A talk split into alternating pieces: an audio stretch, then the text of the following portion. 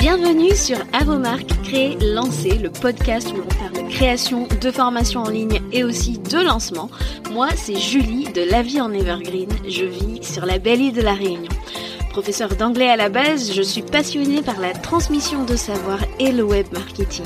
Alors si tu es à la recherche de conseils et d'inspiration pour créer un programme en ligne que tes clients vont adorer et recommander, construire une audience à qui vendre, réussir ton lancement, alors tu es au bon endroit.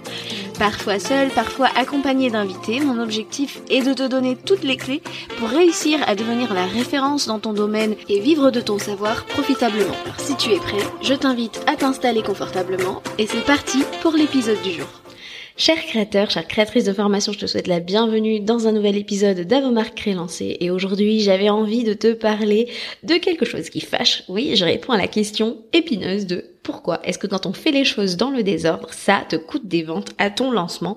Euh, Évidemment, je pourrais te parler de tellement d'erreurs, de dizaines et de dizaines d'erreurs que je dois faire, euh, mais bon, un épisode de podcast, ça serait pas suffisant. Donc j'ai décidé euh, d'aborder cette question sous le prisme de l'ordre, l'ordre des choses, l'ordre qu'on doit respecter.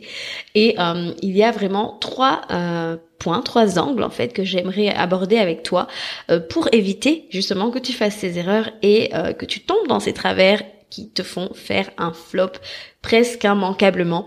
Donc euh, un flop alors tu peux faire quelques ventes, mais peut-être pas ce que tu espérais parce que ben, justement tu n'as pas respecté un ordre absolument important et stratégique. Donc premier point, euh, souvent on voit qu'il y a du bazar et que c'est vraiment vraiment dommage, c'est le pré-lancement pas du tout stratégique.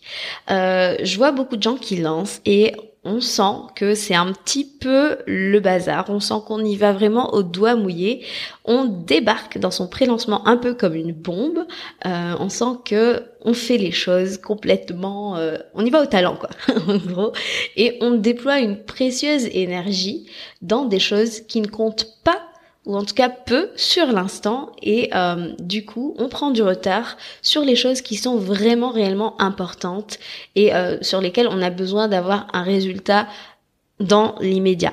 Par exemple, euh, je, si je dois trouver un exemple, c'est que je vois beaucoup de gens qui partent en roue libre sur Canva en se disant que ah ça y est mon pré-lancement démarre, il faudrait peut-être que je fasse euh, mes visuels Canva euh, pour euh, annoncer la sortie de mon programme. je peux déjà faire un peu peut-être le, le, le post d'invitation à ma masterclass ou à mon challenge. Donc je vais je vais aller faire ça.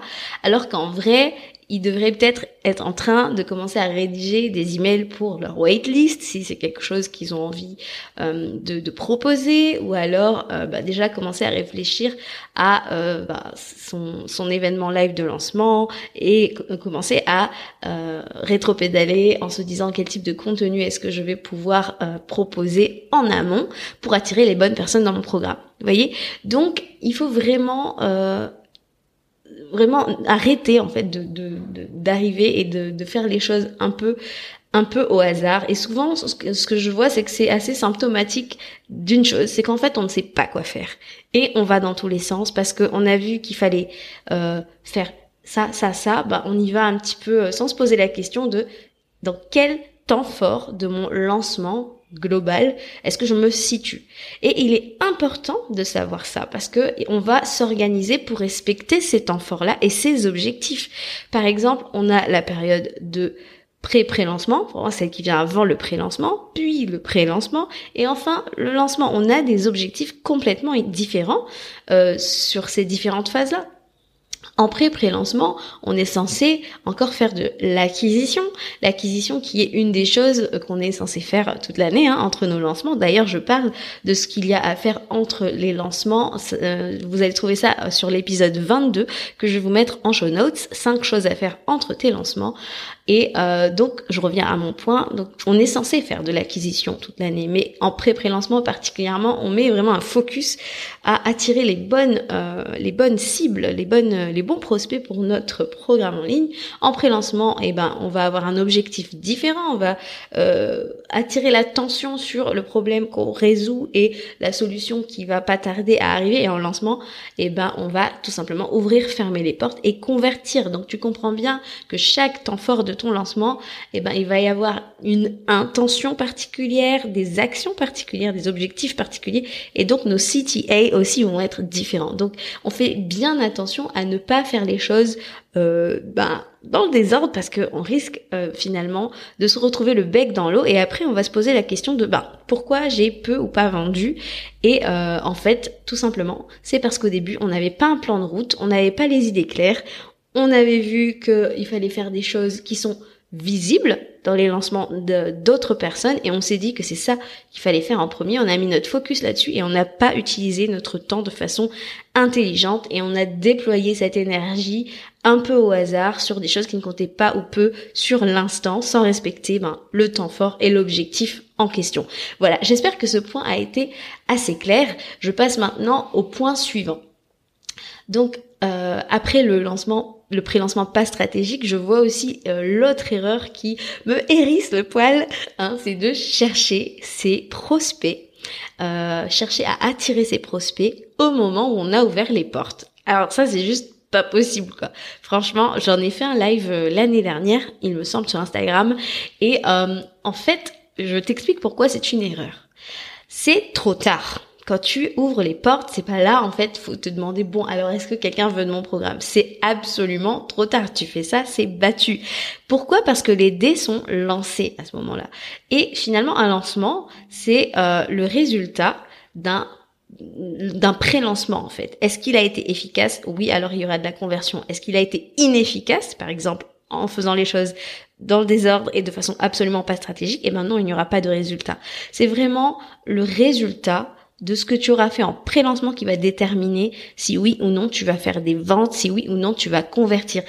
En fait, t'as plus presque plus rien à faire en fait une fois que les portes sont ouvertes. Tu kickstart ton lancement par ton événement live de lancement, hein, ça peut être challenge, masterclass, on en a déjà parlé, mais euh, c'est en fait tu, tu ouvres les portes et tu attends de voir ce qui se passe. Bien évidemment, je te dis pas de, de, de ne pas vendre, etc. Bien évidemment, tu vas avoir une phase de vente active euh, sur euh, ta plateforme euh, d'acquisition, c'est-à-dire tes réseaux sociaux, sur ta, ta, ta ton, dans ton email marketing, bien évidemment, il va, y avoir des actions mises en place. Tu vas vendre sur ton événement live de lancement au moment de pitcher.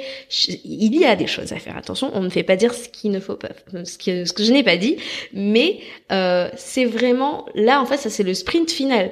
Mais en fait, c'est vraiment le marathon qui aura mis les gens dans le starting block euh, pour acheter ton programme, qui euh, qui est en fait ton pré-lancement qui vient en amont. Et il y a une raison pour laquelle je vous parle toujours de faire un pré-lancement plus ou moins long.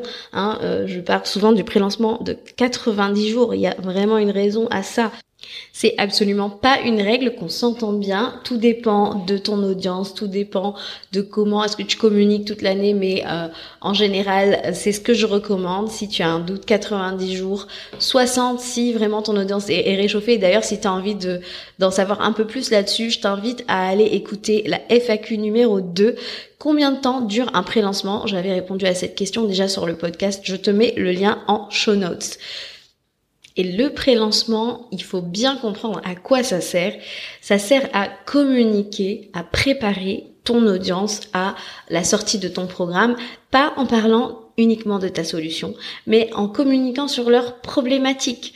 Euh, avant d'arriver à et vouloir leur vendre quelque chose. Quand le panier est ouvert et si tu n'as pas fait ça, ben personne ne sera prêt. Pourquoi? Parce qu'ils n'auront pas été sûrs d'avoir un problème, pas sûrs euh, qu'il y ait une solution, pas sûrs de savoir que euh, si cette solution est faite pour eux. Tu vois, il y a plein plein de choses qui doivent se passer avant. Donc, ce que je te conseille de faire, c'est vraiment d'attirer tes leads, faire en sorte qu'ils soient présents quand tu euh, démarre ton pré-lancement, moment durant lequel tu vas ben, clarifier les erreurs que euh, tes prospects font, qu'ils ouvrent leurs yeux sur leurs problèmes et euh, comme ça, au fur et à mesure, tu vas pouvoir les préparer à l'achat. Voilà, préparer au fait que tu as une solution qui arrive. Et c'est un peu ce que je fais avec cet épisode. Je te montre plusieurs erreurs que tu fais potentiellement. Je t'ouvre les yeux sur ta problématique et je te montre que ça peut te coûter des ventes. Et je sais que ton objectif, c'est de pouvoir vendre davantage euh, de places euh, dans tes programmes. Je sais que c'est ton objectif, ton but euh, ultime.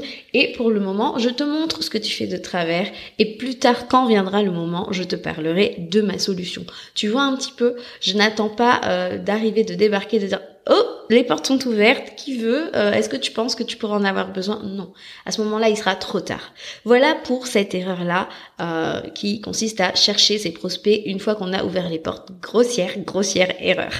Et enfin, euh, la troisième erreur sur laquelle j'avais envie de, de, de, parler aujourd'hui, c'était de cette erreur que je vois beaucoup, alors c'est surtout euh, des gens qui, qui, qui, ont tendance à, être débutants, de venir vendre avant même d'avoir la confiance de son audience. Quand on ne te connaît pas et qu'on n'a pas confiance en toi, eh ben on va pas acheter. on va pas acheter surtout dès qu'on commence à monter un petit peu au niveau du pricing, etc. Parce que ben on te connaît pas tout simplement. Hein. Il hein, y, a, y, pas plus euh, simple. C'est un petit peu comme ces gens qui arrivent et qui te collent DMs là et qui te pitchent leur euh, accompagnement à 10K pour exposer tes résultats alors qu'on ne se connaît ni d'Eve ni d'Adam. Je pense que tu n'aimes pas trop ce genre de méthode. Après, euh, voilà, je ne suis pas contre la prospection, mais j'avoue que je suis pas forcément très j'ai du mal avec cette méthode parce que je suis euh, à fond sur la création de contenu, mais bon, c'est très personnel ce que je dis, mais quand on vend une formation, quand même, on a besoin de savoir à qui on a affaire. On a besoin de se réchauffer à cette personne et euh, on a besoin de savoir si euh, effectivement ce sont des méthodes qui fonctionnent.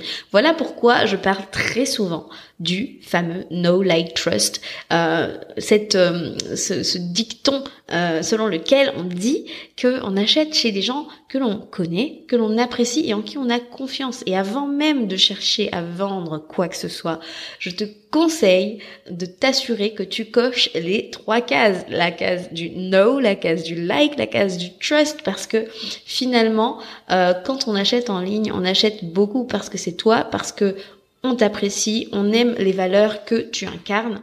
C'est quelque chose que je travaille avec euh, mes clientes de façon tout à fait consciente. Hein. On se focalise vraiment un moment sur ce fameux no like trust et effectivement, euh, c'est là en fait qu'on peut montrer qui on est. On peut montrer qu'on a une méthode qui fonctionne, qui a déjà produit euh, des résultats, qu'on a euh, des liens euh, avec notre communauté. C'est là aussi que on attire sa tribe et le l'objectif plus on va avancer en fait plus on va aller vers cet objectif ultime de fidéliser cette audience et de, de créer vraiment cette relation de confiance, ça passe aussi par ta liste email, hein, tes newsletters hebdomadaires que je t'encourage à envoyer pour euh, ben, nouer ce lien fort entre toi, ta communauté, que, que ta communauté prenne ce rendez-vous. Moi, j'adore ma launch letter. Euh, c'est euh, ma newsletter du mardi qui sort. Et d'ailleurs, je remercie toutes les personnes qui prennent le temps de me, répondre sur ma, ma launch letter. D'ailleurs, Alexandra qui me répond assez régulièrement, je te fais un coucou si tu passes par là. Et vraiment, vous voyez, il y a vraiment un lien qui se crée entre nous et notre audience quand on prend le temps de euh, chouchouter notre communauté. En anglais, on appelle ça le nurturing. Nurture, c'est vraiment l'idée de nourrir quelque chose, euh, le lien fort, le lien émotionnel qu'on a entre nous et notre communauté. Et notre goal ultime, c'est vraiment qu'elle nous fasse confiance et qu'on soit top of mind en fait au moment où elle sera prête à vouloir résoudre son problème eh ben elle a déjà confiance en nous elle nous apprécie elle a déjà vu qu'on a une méthode euh, qui a déjà fait ses preuves que ce soit pour nous ou pour nos, nos propres clients. Et quand elle aura euh, ce besoin et quand on aura bien fait notre travail de prélancement de lui montrer son besoin eh ben c'est à nous qu'elle va penser voyez? Et c'est tout à fait normal la confiance ça se travaille aussi en ligne. C'est comme si je te disais, euh, est-ce que tu laisserais tes enfants au parc avec un étranger pour aller récupérer un truc que tu as oublié chez toi? Non. Quelqu'un qui te connaît pas, qui ne connaît pas tes méthodes, qui ne connaît pas si ça fonctionne, qui n'a pas un minimum d'affinité avec toi, euh, il y a très peu de chances qu'elle arrive et qu'elle se décide à sortir, par exemple, plusieurs euh, centaines d'euros ou voire même plusieurs milliers d'euros si elle ne te connaît absolument pas. Voilà. Et comment est-ce que tu peux montrer que tu, on peut avoir confiance en toi Comment est-ce que tu peux montrer que tu es la personne tout indiquée pour solutionner leurs problèmes, que tu es une autorité? Qu'est-ce qui fait de toi une autorité? Quelles sont les compétences euh, que tu as? Est-ce que tu peux les montrer de multiples, de multiples façons? Montre tes euh, résultats clients, euh, tes avis, tes témoignages, mais aussi le contenu d'expert, hein, parce que tout le temps on, va entendre ah la confiance et les avis clients, mais pas seulement. Il faut aussi montrer son expertise. Donc si tu as euh, tout ça en place, eh ben tu vas pouvoir développer ce lien de confiance. Et puis plus tard, tu vas pouvoir vendre. D'abord, on donne et avant de vouloir recevoir, avant de vouloir vendre. Ça, c'est une règle d'or. Voilà. Donc voilà un petit peu pour ce que j'avais à dire sur euh, cette thématique. Je vais récapituler donc les erreurs qu'il faut absolument pas faire et euh, sur lesquelles tu dois vraiment respecter un ordre logique. C'est de faire les choses avec stratégie, de respecter vraiment les temps forts de ton lancement, ces différentes phases avec différents objectifs. On fait les choses dans l'ordre. Ensuite, on ne cherche pas ses prospects une fois qu'on a ouvert les portes, mais bien en amont de ça, on s'assure de bien communiquer sur les problèmes euh, et sur la solution à venir. Et ensuite, quand on passe à la, à la phase de, conversion, là, on ouvre les portes, là, on laisse la magie opérer, si je puis dire. Enfin, on ne vend pas avant d'avoir la confiance de son audience. On suscite d'abord cette confiance et ensuite, bien plus tard, on vient euh, vendre et on attendra quelque chose en retour après avoir donné d'abord. Voilà, j'espère que ça t'aura euh, aidé. Euh, je te remercie de m'avoir écouté jusqu'à maintenant. N'oublie pas que si tu sais déjà que tu as envie de faire passer ton lancement au next level en 2023, que 2023 c'est ton année pour lancer et cartonner avec ton programme en ligne, j'ai mon coaching de groupe, mon programme hybride un peu spécial dont je vais encore parler les semaines qui vont qui s'appelle Launch Queens qui démarre fin janvier 2023. Tu as la liste d'attente en show notes. Je t'invite à foncer pendant que tu m'écoutes et va t'inscrire. J'ai déjà commencé à communiquer à la liste d'attente. Euh, ça ne t'engage à rien bien évidemment. Par contre, euh, ça va te permettre de rejoindre les backstage de mon lancement. Donc si c'est quelque chose qui peut t'intéresser, fonce et va euh, t'inscrire à la liste d'attente. Je te retrouve pour ma part la semaine prochaine avec un nouvel épisode. Sur ce, je te souhaite une bonne continuation. Et je te dis ciao ciao